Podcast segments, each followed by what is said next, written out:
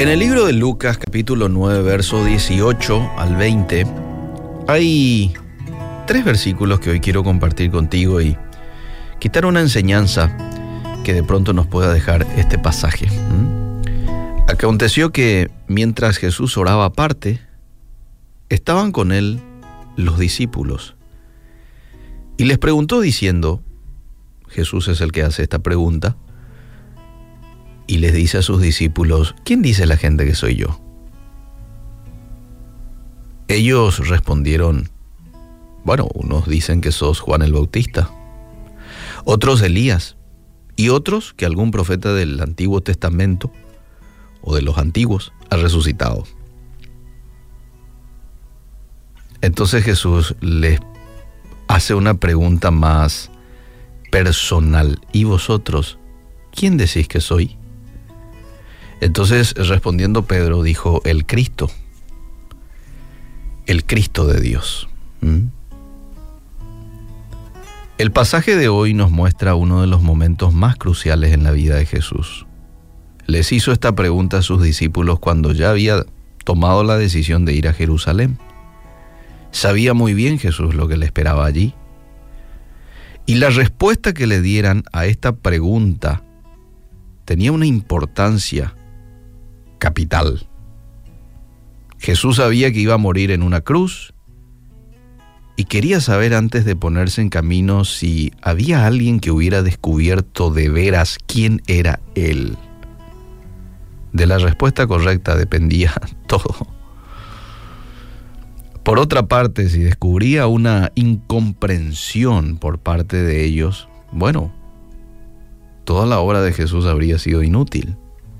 Si se habían dado cuenta, aunque fuera incompletamente, eso quería decir que Jesús había encendido en sus corazones una antorcha tal que el tiempo no iba a poder apagar. Y ahí es donde les lanza la pregunta. ¿Y ustedes? Está bien, la gente dice eso, pero ustedes, ¿quién dicen que soy? Bueno, ahí vino la respuesta de Pedro. Qué gran alivio debió haber sido para Jesús el escuchar de labios de este hombre el gran descubrimiento. Porque Él les responde, tú eres el Mesías enviado por Dios. Cuando Jesús oyó esto, probablemente dijo, no he fracasado. Pero los doce tenían que descubrir no solo quién era Jesús, sino lo que aquello significaba.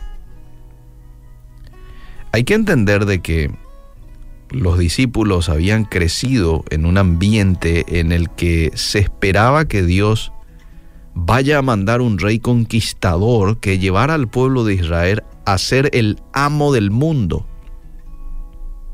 Eso era lo que ellos creían que se iba a venir en un futuro.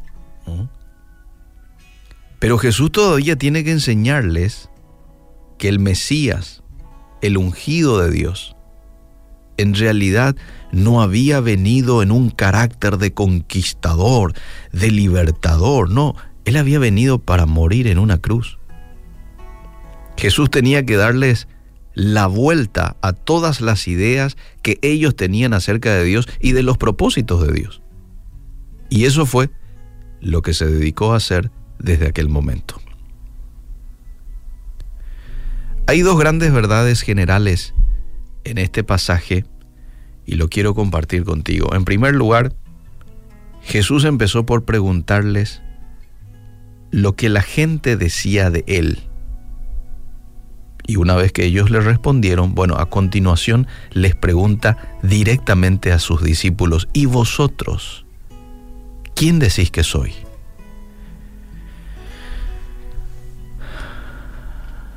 Para Jesús era muy importante hacerles esta pregunta, ya que ellos no podían fundamentar su fe por lo que la gente decía acerca de él. Llega un momento en el que el maestro se quiere encontrar de manera personal con el ser humano y confrontarle con esta pregunta, ¿quién soy yo para vos, Elías? ¿Quién soy yo para vos, José? ¿Quién soy yo para vos, Roberto? Fíjate vos que Pablo en 2 de Timoteo capítulo 1 verso 12 no dijo, yo sé lo que he creído. No, él dijo, yo sé a quién he creído. De eso se trata el Evangelio. El Evangelio no consiste en recitar un credo, sino en conocer a una persona y de manera personal. La segunda gran verdad que nos muestra este pasaje es que Jesús les dijo que le era necesario ir a Jerusalén a morir. Llama la atención que Jesús utiliza varias veces la frase es necesario en el Evangelio de Lucas. Por ejemplo, en el capítulo 2, versículo 49 dice, me es necesario estar en la casa de mi Padre. En el capítulo 4, verso 43 dice, me es necesario predicar el reino. En Lucas 13:33 le dice, es necesario que recorra mi camino hoy y mañana. Una y otra vez les dijo a sus discípulos que le era necesario ir a la cruz. Encontramos uno en Lucas 9:22, otro lo encontramos en Lucas 17:25, otro lo encontramos en Lucas 24:7. Jesús sabía que tenía que cumplir su misión. La voluntad de Dios era su voluntad. ¿Qué quería Dios? Quería salvar a la humanidad. Quería darles un regalo a la humanidad. Quería que la humanidad volviera a intimar con Dios cuando la humanidad estaba separada de Dios por haber pecado. Y la voluntad de Dios era nuevamente unificar al ser humano con Dios. Por eso es que envía a Jesús a morir por la humanidad. Bueno, esa también era la voluntad de Jesús, porque Jesús amaba hacer la voluntad del Padre. Jesús no tenía otro propósito en la tierra, amable oyente, que hacer aquello para lo cual el Padre le había enviado.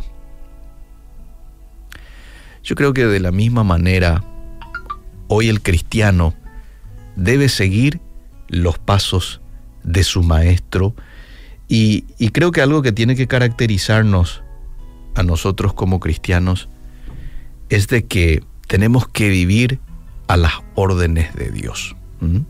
Como un soldado siempre está pendiente a las órdenes de su general, de su capitán, ¿sí? Y una vez que éste ordena, él dice, sí Señor.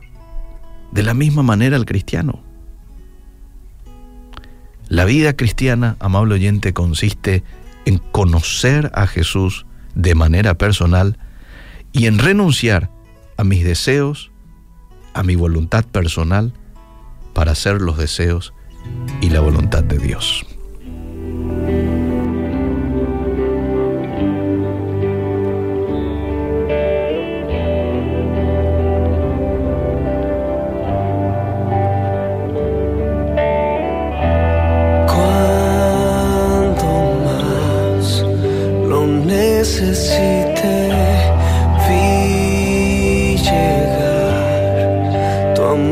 Mi ser y llenó todo mi interior.